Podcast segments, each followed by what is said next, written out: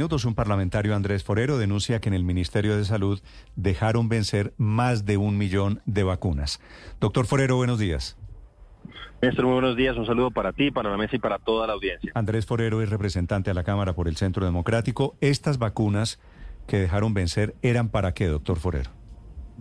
Eran vacunas pediátricas, vacunas para niños contra el COVID-19, Néstor, que llegaron, pues según documentos del propio Ministerio de Salud, llegaron a los almacenes del Ministerio desde el 4 de abril por lo menos, el blote más grande, eran un total de 1.200.000 vacunas, llegaron 988.000 y a pesar de que llegaron el 4 de abril, pues las tuvieron en el almacén hasta eh, por lo menos mediados de julio, es decir, estuvieron inexplicablemente tres meses y medio quietas por cuenta del Ministerio. ¿Y cómo es el tema de vacunas pediátricas? ¿Había vacunas contra el COVID solo para niños? Eran vacunas que se había autorizado desde el mes de enero del año de 2023, desde el 19 de enero se había autorizado la utilización de vacunas para niños con una edad superior, o sea, con que fueran mayores de seis meses. Eso se había autorizado por parte del INVIMA eh, y entonces esas vacunas que eran del laboratorio Moderna pues estaban principalmente concentradas en que fueran aplicadas para los niños. Después eso se habla de vacunas pediátricas. Cuando yo le he preguntado al ministerio, ellos me dicen que las únicas vacunas que tenían como esa como denominación, por decirlo así, eran precisamente las vacunas del laboratorio Moderna mm. y esas fueron las que lamentablemente se terminaron venciendo. Cuando usted dice, doctor Forero, las dejaron vencer, ¿qué quiere decir? Porque por otro lado si no las usaron es que de pronto no hubo demanda? Cuando yo digo que las dejaron vencer es que estuvieron tres meses y medio en los almacenes del ministerio, porque yo ya lo mencioné, llegaron a, eh, al país, llegaron un poquito antes, pero al ministerio llegaron el 4 de abril y la resolución de distribución de esas vacunas a los entes territoriales, que son las que finalmente las terminan aplicando, pues se hizo tres meses y medio después, el 12 de julio. En el caso de Bogotá empezaron a llegar a partir del 14 de julio. Entonces es por eso yo que digo que eh, no hicieron campañas al mismo tiempo de, vacunación, que eso tendría que haberlo hecho también, de concientización de la importancia de que los niños fueran vacunados por sus padres y finalmente llegó la fecha de vencimiento que fue el 16 de noviembre y se terminaron perdiendo pues eh, un millón ochenta mil vacunas y veíamos precisamente al nuevo secretario de salud hace unos días quejándose de que eh, pues en la ciudad ya no hay vacunas pediátricas. ¿Esta era la tercera dosis para los niños que ya deben tener dos? Esta, no, no, esta, como lo decía, es incluso para los niños que estaban con una edad superior a los seis meses y podían tener eh, la vacunación. No habían iniciado en ese momento eh, el proceso de vacunación. Esta era una oportunidad que tenían los niños de empezar a tener pues defensas contra, contra el COVID-19. Sí. Doctor Forero, ¿de dónde sale la suma de 70 mil millones? ¿Desde dónde sale? Esto, pues yo le mandé un derecho de petición a la Unidad Nacional de Gestión del Riesgo, que es la que tenía que comprar las vacunas. La compra, de hecho, este es un contrato que viene del gobierno anterior, que eh, se permitía que durante este gobierno llegaran primero vacunas pediátricas, después llegaron vacunas bivalentes, yo les pedí cuánto costaban, entonces ellos me dijeron que costaba cada una de esas vacunas 16.75 dólares. Como son un millón ochenta mil vacunas, pues eh, la multiplicación da 18 millones de dólares y al convertirlo a la moneda colombiana eso da 70 mil millones de pesos. ¿Esas vacunas dónde están hoy físicamente, doctor Forero? No, pues yo le mandé un derecho de petición al gobierno, que es la que me permite hacer a mí esa, esa, esa, esa resta. Eh, me lo respondió el 26 de diciembre y me decían que a, a diciembre 22 solamente se habían aplicado 120 mil. Yo le preguntaba por stocks y me decían que ya no había stocks. Y como se vencían el 16 de noviembre, pues naturalmente yo me imagino que ellos tienen que haber hecho disposición las desecharon, las, votaron. Las tuvieron que votar, efectivamente, porque ya no había, en eh, eh, ellos ya no tenían claro, en este momento. por, eso le pregunto, dice que no tiene, por el otro lado el ministerio dice que no tiene. ¿Dónde se vota? Pues ya no. ¿Dónde se vota un millón de vacunas?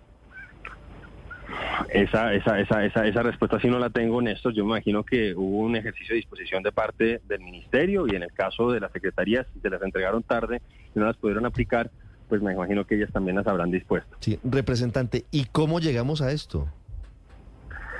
Pues hay, hay dos cosas. Y una cosa, yo, yo, yo hago esta advertencia a propósito de lo que pasó con las vacunas pediátricas, pero también con el riesgo de lo que pueda pasar con las vacunas bivalentes, que yo les decía que también llegaron, esas llegan muy tarde porque el gobierno, y ahí sigo decirlo, eh, demoró la llegada de las vacunas, llegan a finales del mes de septiembre, principios del mes de octubre, Y a pesar de que llegan en esa fecha, el gobierno las empieza a distribuir, las bivalentes, a principios del mes de diciembre, con el problema de que en ese caso las vacunas, por lo menos en el frasco, se vencían a partir del mes de, del 16 de diciembre. Lo que pasa es que en ese caso, a diferencia de lo que pasaba con las pediátricas, esas se pueden extender un poco en su vida útil.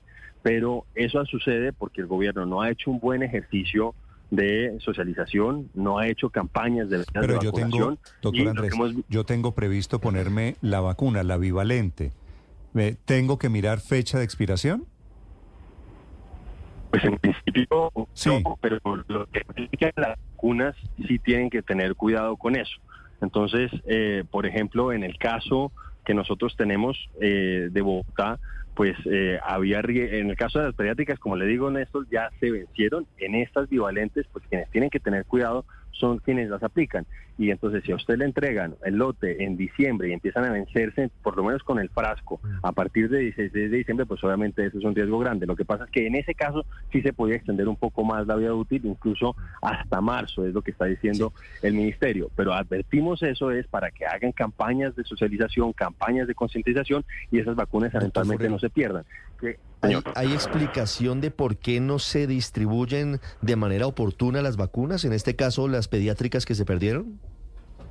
No, la verdad es que ellos no han dado ninguna explicación y a mi juicio no tiene ninguna razón de ser, porque la resolución del INVIMA que permitía la aplicación de esa vacuna en niños mayores de seis meses estaba desde enero del año pasado.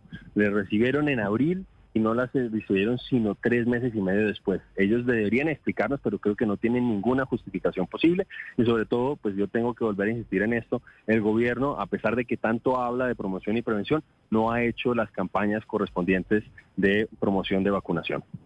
Doctor Forero, ¿hay alguna relación entre la no distribución de vacunas desde el Ministerio de Salud y tal vez esos mensajes antivacuna del propio ministro de Salud, quien en algún momento dijo que éramos un experimento de las farmacéuticas y demás? Pues yo creo que uno puede hacer pues esa conexión lógica a pesar de que pues, no no eso no lo voy a encontrar yo en ningún documento pero sí creo que han sido pues acciones y declaraciones muy desafortunadas de parte del ministro. Y obviamente pues a propósito de lo que preguntaban antes si la gente no se quiere vacunar eh, pues obviamente con esas declaraciones cuando dice el ministro que esas vacunas en cierta manera representan un experimento para quienes se las ponen pues yo creo que no ayudan para que la gente se vacune sobre todo que veíamos que denunciaban desde la Secretaría de Salud de Bogotá por ejemplo estábamos en un pica respiratorio que se necesitaban vacunas pediátricas que necesitaba que la gente, incluso los mayores, fueran a vacunarse y pues con esas declaraciones eso no sirve. Es decir, no puedo encontrar una relación causal que esté documentada, pero por lo menos sí son unas coincidencias preocupantes. Sí, representante Forero, a propósito del ministro Jaramillo, ¿a quién le echamos la culpa? ¿Quién es el responsable de que se hayan perdido esas vacunas? ¿Al ministro actual, al ministro Jaramillo o a la exministra Carolina Corcho?